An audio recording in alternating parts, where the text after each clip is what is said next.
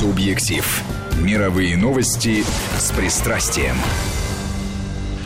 Здравствуйте, в студии Сергей Корнеевский и автор и ведущий программы журналист-международник Петр Федоров. Петр Рафаэльевич, здравствуйте. Здравствуйте, Сергей. Сегодня у нас в гостях мой старый друг, историк Олег Сапожников.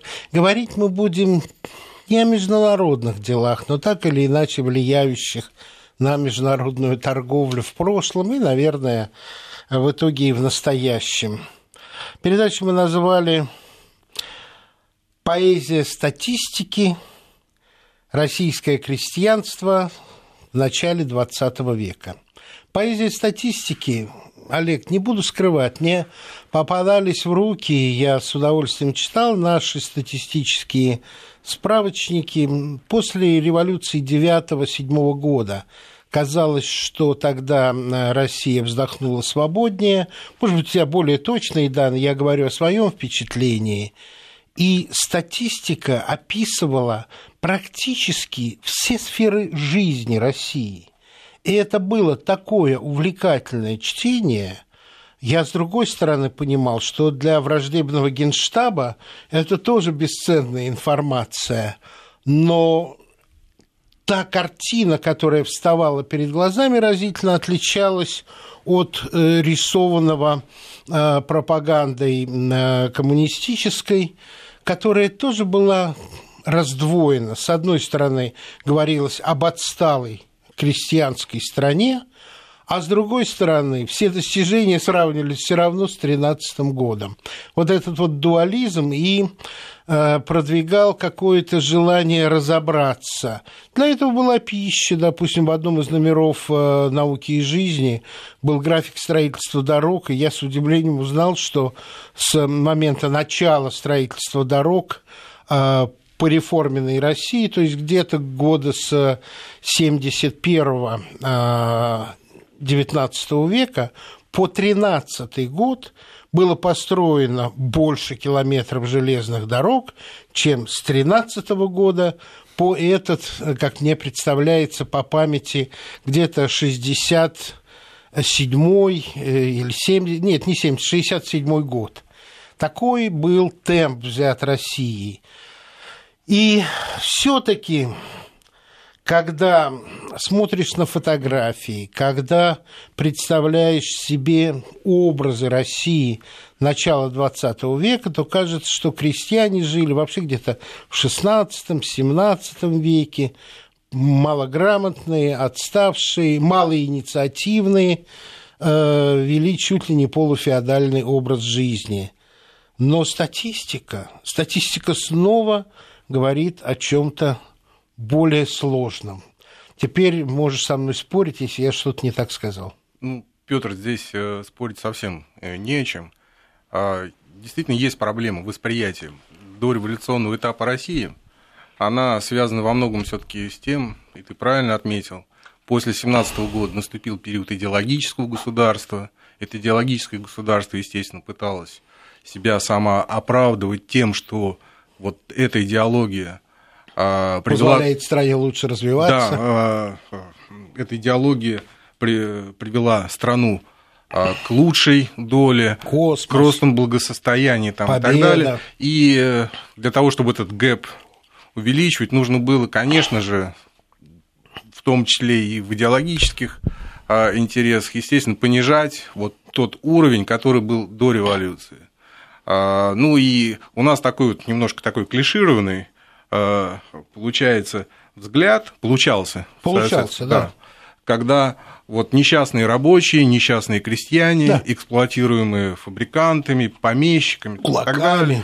Да, и вот 17-й год он как бы с этим э, закончил. Говоря о 17-м годе, вот э, статистика, статистика, вот как раз статистика, э, э если вот ее вот не выбирать отдельные какие-то вот да, моментики, да, а рассматривать ее все в комплексе, она приводит к очень интересным вообще выводам, которые в значительной степени вот э, разрушают именно идеологический фон. Ну вот скажем, помещики и крестьяне. А, а, вообще аграрный вопрос, он воспринимался как один из ключевых Да. И он воспринимался, кстати, не только вот э, большевиками победившими, он воспринимался э, русской интеллигенцией, вот, э, вот этой революционно-демократической, оппозиционной, ну, наверное, вот с 1861 года, с момента освобождения крестьян, вот это вот, вот это малоземелье, у крестьян нет земли, вот эти вот помещики там и так далее. Переселенцы в Сибирь. Да, 1916 год. Была проведена перепись. А 90% земли европейской России находится в распоряжении крестьян. 90. 90%. Из них 80%. Не царской семьи, не помещиков, вот эти вот, не вот, латифундистов. Вот эти вот 10%, вот эти вот 10%, они приходятся на удел, там каких-то помещиков там, и так далее. Ну и опять-таки вопрос, насколько корректно вообще говорить о помещиках, Помещик ну, да. это все-таки имеется в виду некой формы такой вот зависимости вот, ну, феодальной. Ну, феодальной, да, да. да. Есть, Крепостное право. Да, да, да. Здесь э, это был аграрный бизнес, были крупные предприятия, не всегда принадлежавшие крести... Э, дворянам. Многие из них принадлежали крестьянам.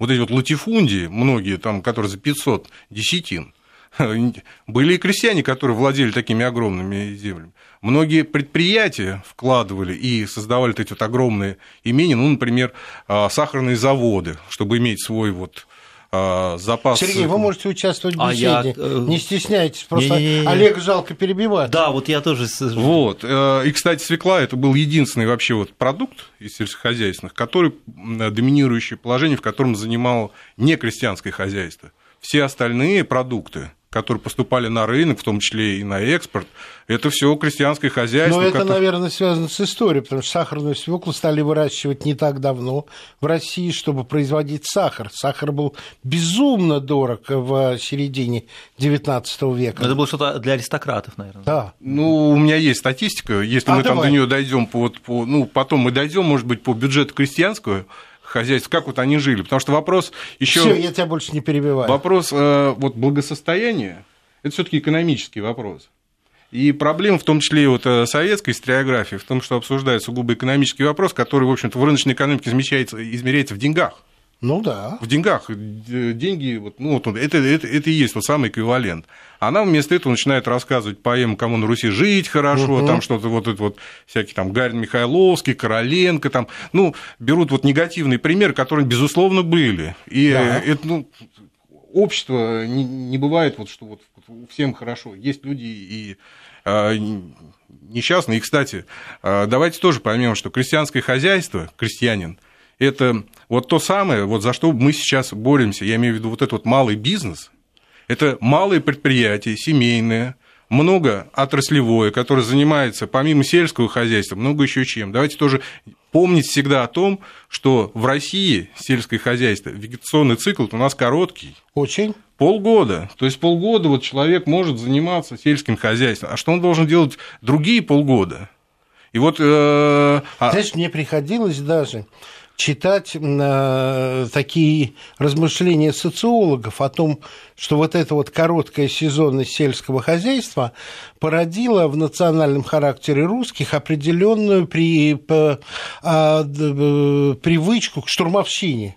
Вот навалиться сделать, а потом можно я, и расслабиться. честно говоря, думаю, что это довольно муть, странно, муть полная. Ну, рассказывай, Ну, почему? к примеру, сейчас я могу сказать, что сейчас в Швеции, на севере, вот где вот как раз вот, э, вегетационный цикл такой же, а крестьяне шведские, фермеры, летом работают на э, своих э, участках, да. да, на своей земле. Агра, как а, а зимой... Э, Олени раб... пасут. Нет, лесозаготовка, они идут туда, вот можно, можем, знаете, изобразить и писать это советскими терминологами, и вынуждены идти в батраки, да, да, да, там да, что-то. Да, ну, да. вот я хочу посмотреть шведского батрака несчастного там в ну, начале да. 21 И у нас, что ты хочешь сказать, у то нас... же самое было? А, ну, еще раз говорю, что это многофункциональное, угу. а это многофункциональное малое предприятие, которое помимо аграрного бизнеса занимается, вот, вот у нас хорошее слово промысел.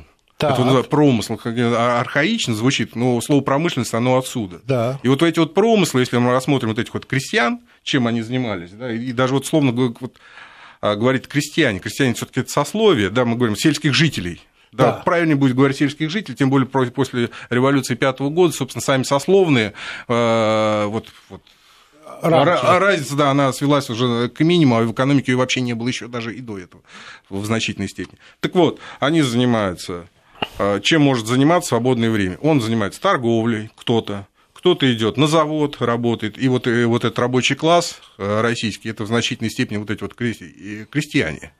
А, и можно было сезонно поработать? Можно было. А обычно э, доминирующая форма найма, кстати, на фабрике, она была полугодовая приспособлено. От, от Пасхи, там, по-моему, там до Благовещения, там как раз полгода выходил. Угу. И многие, допустим, имея хорошее место на фабрике, да, то есть вот там один работает полгода, брат другой полгода работает. То есть вот э, летом очень многие отпрашивались вот там на синокос там и так далее. Вот. А, но мы говорим сейчас вот это вот это найм, но многие из них вели самостоятельный бизнес. А какой, к примеру? Вот расскажите, ты наверняка читал об очень интересных промыслах. Вот ну, чтобы не быть голословным. Слушай, ну давайте не забывать, вот весь район вокруг Москвы, особенно к северу, так. это вот Московская, Тверская, Ярославская, Костромская, Владимирская. по почвам. Бедные по почвам, я бы даже сказал. Это был самый богатый район, самый богатого сельского населения.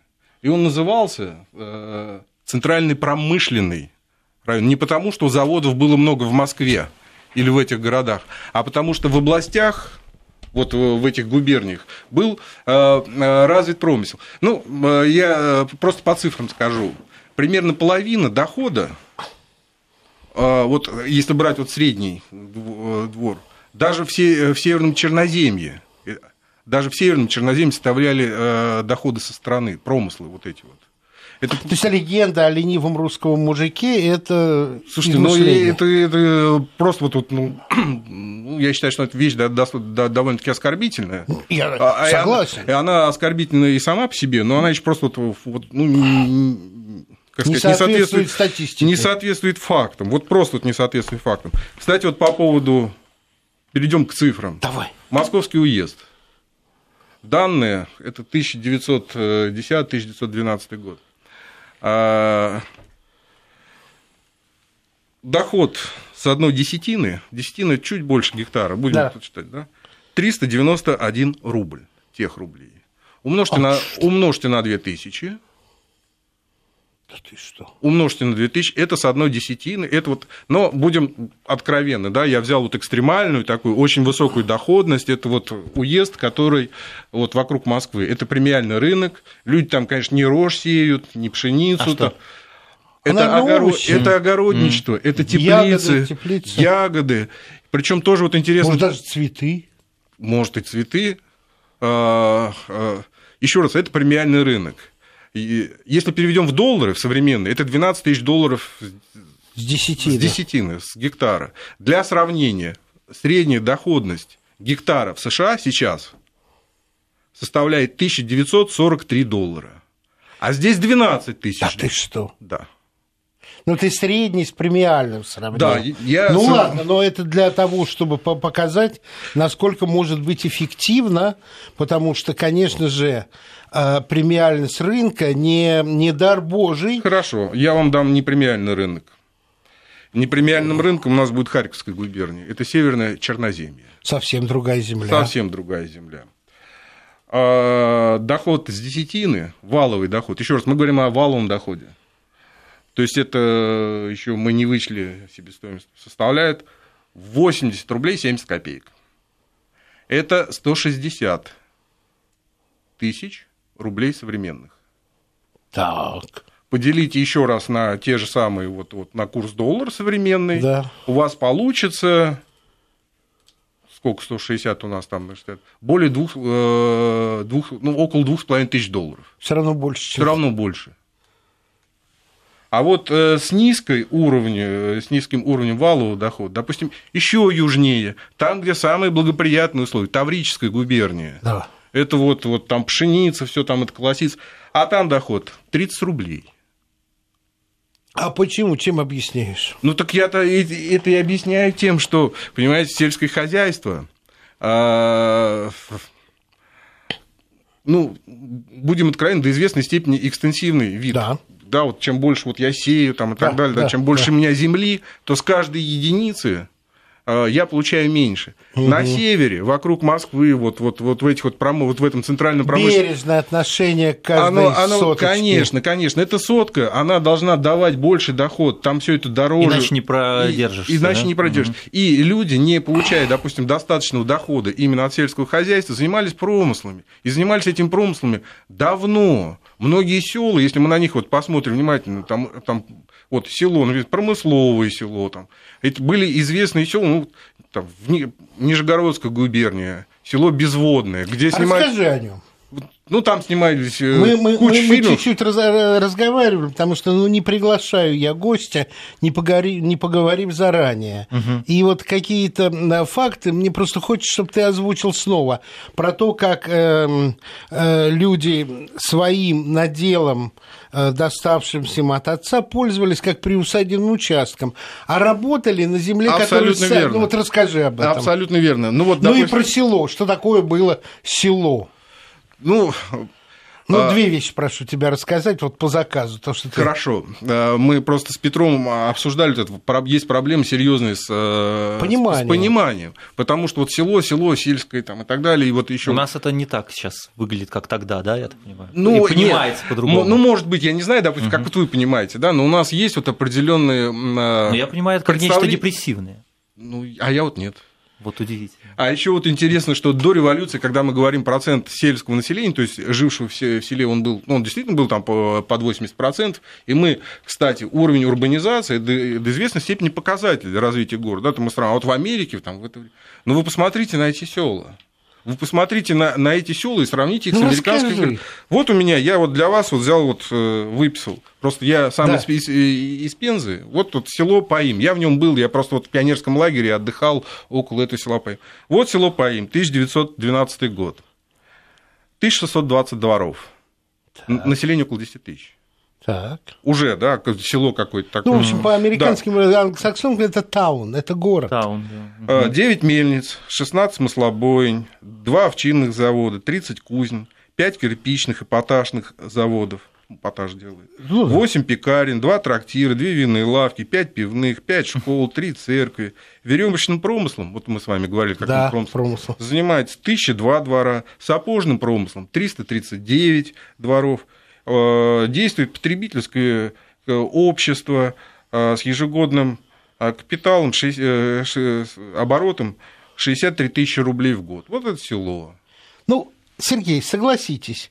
Это не так это, маргинально это, депрессивно. Это, да? это, это, во-первых, не депрессивно, да, во-вторых, а, это не укладывается в, сопоставим, в сопоставлении статистик, скажем, по штатам и по нам. Да. Потому что там сельское население чисто фермерское, а вот это село, которое у нас считалось сельским населением, по американским стандартам было бы городским. Потому что это не, не, не, не ферма, это не сельский истеблишмент. Это скорее какая-то индустрия. Это город. Да. Ну, знаете, вот, э, я не знаю, читали вы, Сергей, э, Льва Кассиля «Кондуит и швамбрание»? Нет. Я вам очень советую, просто... Э, это смешная книжка. Да, она очень смешная книжка про жизнь вот дореволюционных гимназистов. Она очень-очень смешная, она, вот, она интересна даже взрослым. И человечная. Да.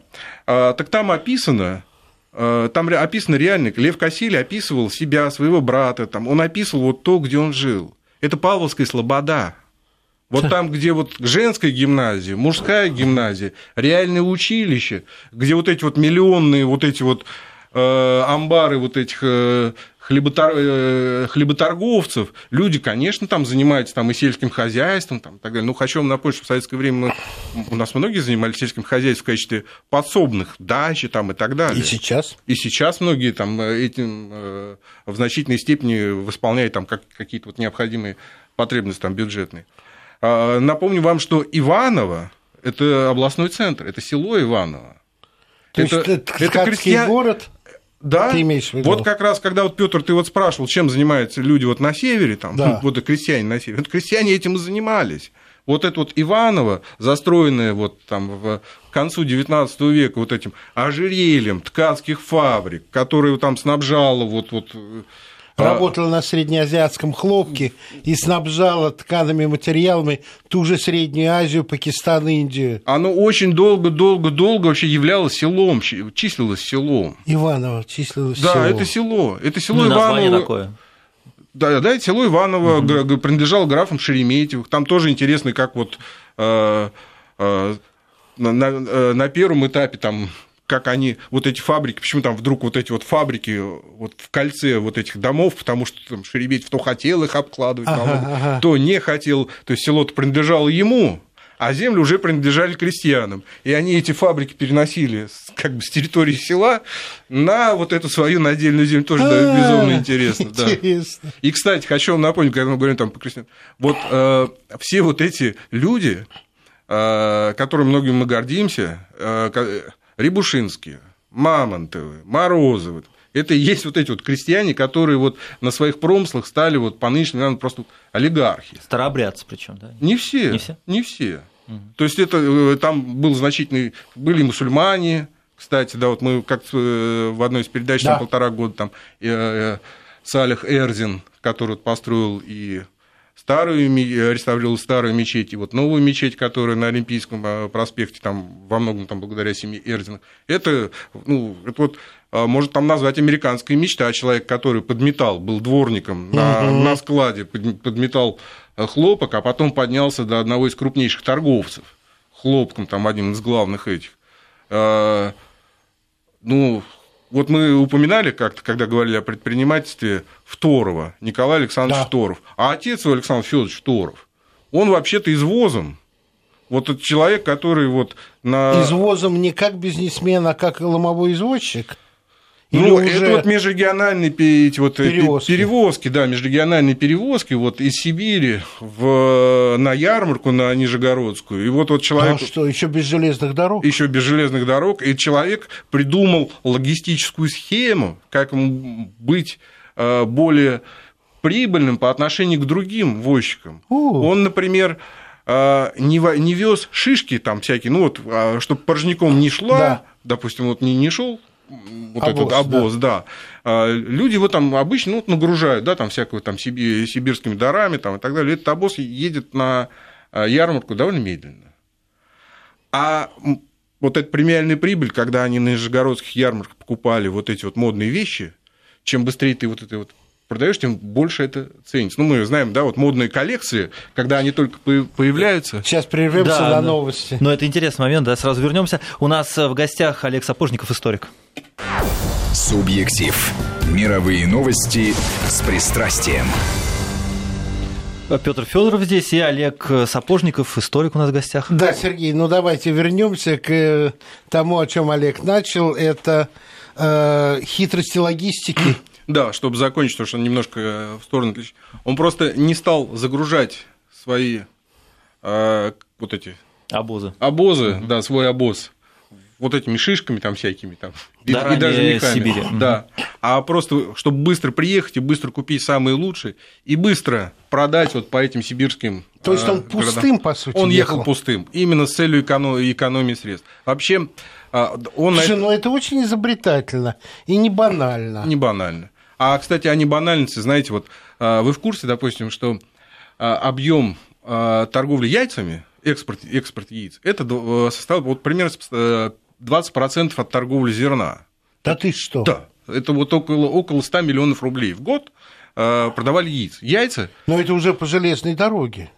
Куда продавали? В Европу или В Европу. Это имеется в виду экспорт. Экспорт, экспорт да, да, да, да. Вот. Ну, естественно, их там по железной дороге, где-то там, может быть, там морем там, и так далее.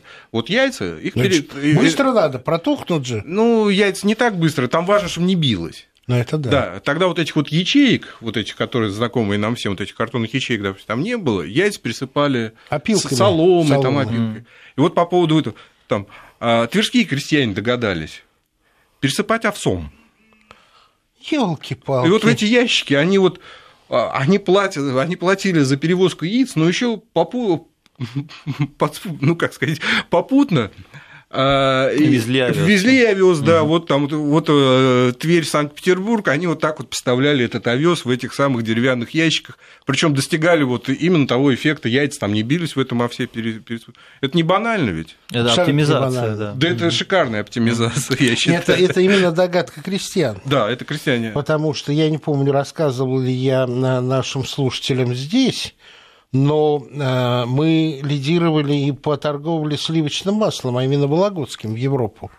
Ну, и сибирским, и вологодским, и тверским, там очень много было. Основной, кстати... Я, я читал про Вологодское, где каждый определенный километраж э, масло выгружалось в стационарные холодильники, где охлаждалось и замораживалось, то масло, которое уже охладилось, загружалось в вагоны и везли до Брюсселя, до Парижа. И этот весь путь был выстроен. Это тоже была достаточно стройная логистика. Вагонов-рефрижераторов еще не было. Ну, потом они появились. Э, мы экспортировали несколько сортов масла. Он так называемое русское масло, сибирское парижское масло, масло и э, русское парижское и, по-моему, вот, вот это вот э, Вологодское. Вологодское. Да, и Вологодское. Вот, потому что это я уже в Европе узнал. Когда после революции все это прекратилось, то французы стали выпускать масло под названием «Сибирь», имитируя вот, или катаясь на привычном бренде для французов. Мы потеряли рынок, получается, нишу. Вот Конечно, потеряли. Очень жаль. Конечно, потеряли. А теперь уже не вернешь. И керосин. Ну, почему не вернешь? Это при желании вернуть да. можно. Мы как раз сейчас находимся в том состоянии, когда а, вот э, био чистыми продуктами можем ну, снова, я не хотя, специалист, хотя я, я считаю, Евросоюз что... делает все, чтобы стандартами нас туда не пустить. Я считаю, а что... вот смотри, uh нас с собой слушает наш экономический обозреватель Алексей Бобровский, uh которого я очень уважаю uh и люблю, и он спрашивает, а чем же тогда объяснить голод 1891 года, бунты 905 года, и почему крестьяне белых не поддержали?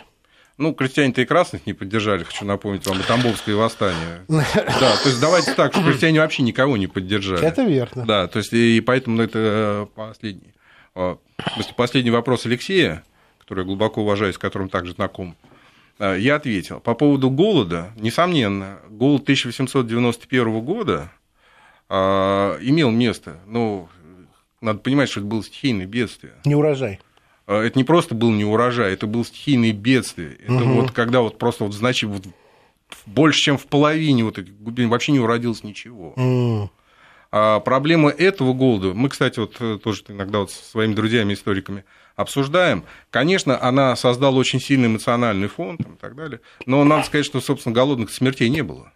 Угу. Были смерти от холеры. Ну, холера сопровождает а, голод, понятно, антисанитарию. Но, нет, ну это не значит, но что хлеба не прямое голодание. Да. А, и, кстати, тогда Россия прекратила экспорт хлеба. Вот мы говорили, там угу. мы утратили рынок, мы и тогда его утратили. Угу. То есть вот э, в конце 1891 года именно для того, чтобы хлеб оставался э, в стране, экспорт хлеба был э, прекращен. А, мы немножко просто в сторону идем. Я могу сказать, ну, что там а, проблема, проблема стихийного бедствия, Алексей она не в том... очень вовремя задал вопросы. Петь, я просто вот, вот, э, ответить. Проблема стихийного бедствия, вот такого как голод, да. она э, так же, как и землетрясения, и пожары там какие-то, которые бушуют там в Греции там, и так далее. Можно, это... можно, можно я тебя чуть-чуть дополню? Я просто... Все-таки человек по сравнению с природой ничтожно слаб.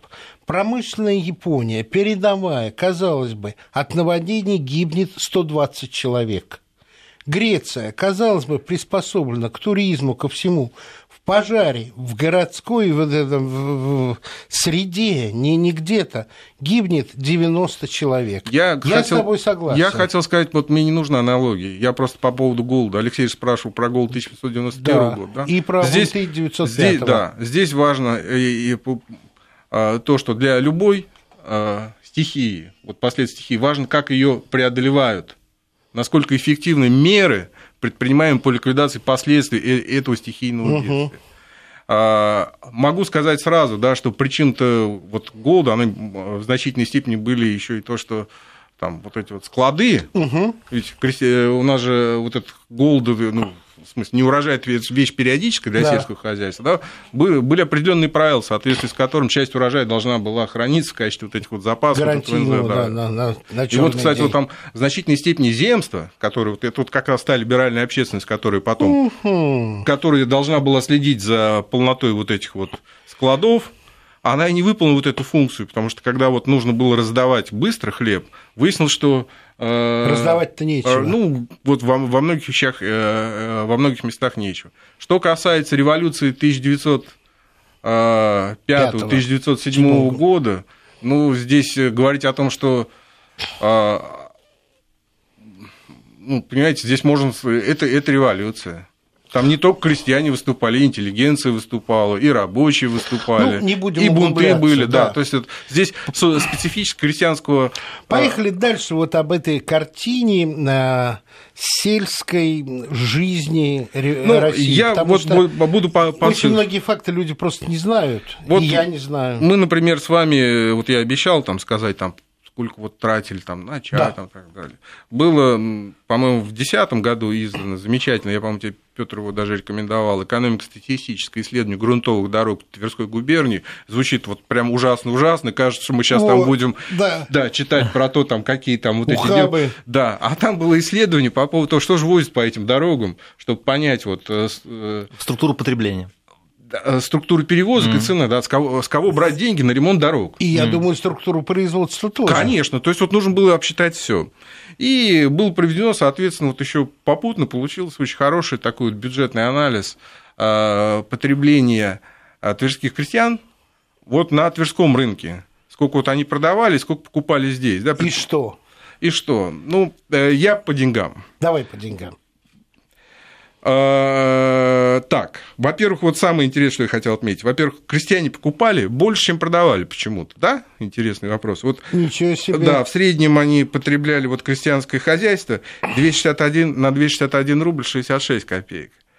А продавали на 116 рублей 50 а копеек. А из тумбочки деньги-то брали? Ну да, mm. вот то есть вот знаете, вот когда мы там берем вот это, что вот бедные крестьяне, там, вот мы забываем еще раз, да, что вот крестьяне-то еще занимались промыслами, у них были вот доходы, помимо, и причем вот если мы там про, про Тверских поговорим, что это были просто замечательные такие вот доходы, которые в описании могут выглядеть э, совершенно вот противоположным способом. Ну, например, вот читаешь, вот люди получают вот э, эти паспорта, идут отходом заниматься э, огородничеством. И вот и рисуется, и рисуется такая картина, знаете, ну вот как вот сейчас... В вот, лаптях допустим, бредут, несчастные. Да, ну вот сейчас, допустим, очень много, допустим, вот украинец работает в Португалии, там на сборе клубники, мы себе видим примерно вот такую же вот... вот да, да, да, такой, да, батраки. Да, батраки. А потом читаешь дальше, в этом же описании, многие из них имеют земли и лавки, в Москве, кстати, и э, вот э, в этих, э, выдвигаясь рано весной на свои земли, начинает быструю возгонку вот этих вот в теплицах вот этих вот овощей, ягод там и так далее, с тем, чтобы вот реализовать их либо сами, либо через лавки. То есть, представляете, это вот какое-то малое предприятие, у которого, оказывается, есть вот офис, главное вот место в Твери, где у них там все вот это вот, да. часть вот от этой семьи командируются в Столицу, Московскую губернию, да. да, то есть там они либо арендуют, либо ну, уже купили. Столица, да. да, вот, ну, одна из первопрестольных в да. любом случае. И у них еще там есть где-то лавка, где они вот эти вот там, этот, э, помимо этих ягод продают огурцы, продают эти салат, да, да, всякую да, да. зелень там и так далее. И э, с учетом того, что вот я вам говорил до этого, какие доходы вот с этого да, да, московскому езде, ты представляешь, если там немножко вот перестаешь жалеть, ну, сожалеть этому человеку, начинаешь его уже ему немножко сочувствовать. Так вот, а, из этих 200... Начинаешь восхищаться. Да, из что... этих 261 рубля, который тратил на одежду, обувь там 66 рублей. Так. Ну, то есть четверть а, может быть, чтобы проще, давайте вот это вот на семью, да, то есть вот мы возьмем 130... Э... Я прошу прощения, нужно сделать да, небольшой перерыв, и мы тогда вернемся Опять к этой теме. на интригующем угу, моменте. Субъектив. Мировые новости с пристрастием. Мы вернулись в эфир и узнаем много нового о христианских хозяйствах. В начале 20 века и сейчас о крестьянском потреблении. Да, вот мы сказали, вот 66 э, рублей из 261 крестьяне тратят на одежду. Давайте вот просто будем умножать на 2000, чтобы понять вот примерный уровень. Это 130 тысяч рублей на одежду в год, на семью. Так. Так, э, книги. Э, я уж современные буду сразу переводить. Давай. Да, 4 тысячи рублей в год, крестьянская семья в среднем. среднем книги. Это по поводу вот, неграмотности. Да. А, кстати, пиво всего 3 тысячи. Меньше, чем на книге. Меньше, чем на книге. Но зато водки, да, вот тут вот 13, э, 26 э, тысяч рублей. в год. Да, ну, все в три раза меньше, чем на одежду. Да, ну, в три раза меньше, чем на одежду. И э, я к тому, что среди, вот если мы говорим, это мы сейчас говорим о тверском крестьянстве. Только тверском. Это о тверском угу. крестьянстве, да. Э, вот эти вот Вообще уровень благосостояния характеризует так называемое потребление престижное, то есть вот потребление вот э, комфортных каких-то... Граммофонов, скажем. Да, вот, э, например, чайные винные посуды, это имеется в виду вот сервизы, рюмки, вот это. Да, да. да. То есть вот чайные винные э, посуды, это вот 4 тысячи рублей в год, вот современных как 4 книги. Вот, да. А, отдельно предметы комфорта. Мы еще вот долго там спорили, что это. Это часы, это часы, граммофоны, гармонии, музыкальные инструменты. Там, Балалайки. Так, это две, Бритвы. это две с половиной тысячи. Нет, мы, мыло это все отдельно. А, это отдельно. Мыло это вот 6, 6 э, тысяч рублей. Тем Мы... не менее, 6 тысяч. 6 тысяч рублей. На гигиену. Да. Чай современных 20 тысяч рублей. Сахар 20... Э, подожди, подожди. Получается, на чай тратили почти столько сколько на водку? Да. Ну, чуть меньше. На водку 26, а на чай 20. 20 ну, да. почти. Вот. Сахар, Уж, который мере, в 5 раз больше, чем на пиво. Сахар, который вы говорили, там, сахар тратили больше, чем на водку. 28 тысяч. Это сахар. Любили сладкое. Ну, самовар, угу. извиняюсь, да, там. Прикус. Слушайте, да? я вот, вот есть очень интересный показатель, он косвенный. А, машинки Зингер. Да. Их выпускалось в год, как вот в 2013 году, известно, 600 тысяч в год. Вот как вы думаете, а до этого они же работали, да, то есть вот ну, да. эти, э, если мы посмотрим список э, предприятий Тверской губернии, мы увидим, э, помимо двух официальных вот представительств Зингера, еще куча вот этих вот франшиз, которые расположены в каждом уезде, где продаются вот эти вот машинки Зингер. Ну, что тогда был хай-тек? Ну, это еще и супер дорогой хай-тек. Он, машинка стоила порядка 120 рублей, как лошадь. Да. Как лошадь. Как лошадь. Да. Ну, а ее покупали в отдельные семьи, чтобы обшивать потом всю семью, да? И не тратить на одежду или Ну, как? я, честно говоря, вот... Э, это интересно. По... Нет, а 600 тысяч, это ясно, это не промышленная угу. же швейная машинка, да. это Это бытовая. индивидуальная, да, бытовая. Индивидуальная, Да, поэтому... там были разные вот эти вот с ножным приводом, самые дорогие, с ручным, да. да, то есть там они чуть там подешевле, то есть вот, вот ну, диапазон цен, да, от 80 до 120 рублей. Но они продавались в кредит кстати. А-а-а. Да, это вот эта отдельная тема была, что там вот по рублю они там в месяц платят, там, и э, оно выходило-то там в рассрочку, кстати, с минимальным процентом.